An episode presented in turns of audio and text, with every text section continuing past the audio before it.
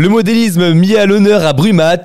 Ce week-end, l'association Abyss Modélisme Naval organise sa grande exposition de modélisme au centre culturel de Brumat. Trains, bateaux, camions ou encore voitures seront exposés avec différents thèmes, mais ce n'est pas tout. On en parle avec Alexis Hélès, président de l'association Abyss Modélisme Naval depuis presque 15 ans. Alors l'association elle existe depuis mai 2008. On était une bande de copains qui étaient passionnés par le modélisme essentiellement naval et on a décidé de créer un club au niveau de Brumat et la mairie de Brumat nous a mis à disposition une partie du plan d'eau. On fait à peu près tous les 5 ans une exposition, une grande exposition. On en a fait une en 2013, en 2018 on en a fait une, quoi, et ainsi de suite. Le modélisme, c'est un terme que l'on n'entend pas souvent, mais alors qu'est-ce que c'est? Modélisme, c'est-à-dire construire des, des choses, des, nous comme c'est du naval, donc c'est des bateaux, construire des bateaux euh, qui soient à partir de plans ou de l'imagination. Le plus, le plus gros matériel, c'est du, du bois. C'est du bois et souvent c'est du bois de récupération. Le modélisme, c'est pour tout le monde? Comme dire, on essaie de recruter des enfants, quoi. Mais bon, pas les tout petits non plus, à un certain âge, hein, parce que c'est pas évident non plus de construire un bateau.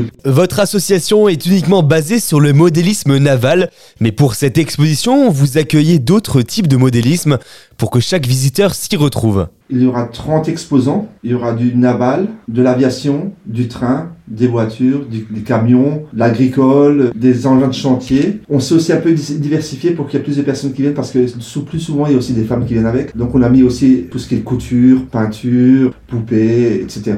On aura des exposants qui viennent même du sud de la France, du nord de la France, euh, d'un peu partout, même de l'étranger, hein, la Belgique, euh, la Suisse qui viennent. Pas d'inquiétude, vous pourrez vous restaurer sur place. Et il y aura de la petite restauration, c'est-à-dire des poissons, et rachtal, des bretzels, comme on dit, quoi. Et le dimanche, il y aura tarte flambée. C'est peut-être le moment de se trouver une nouvelle passion, alors rendez-vous samedi à partir de 14h au Centre culturel de Brumat.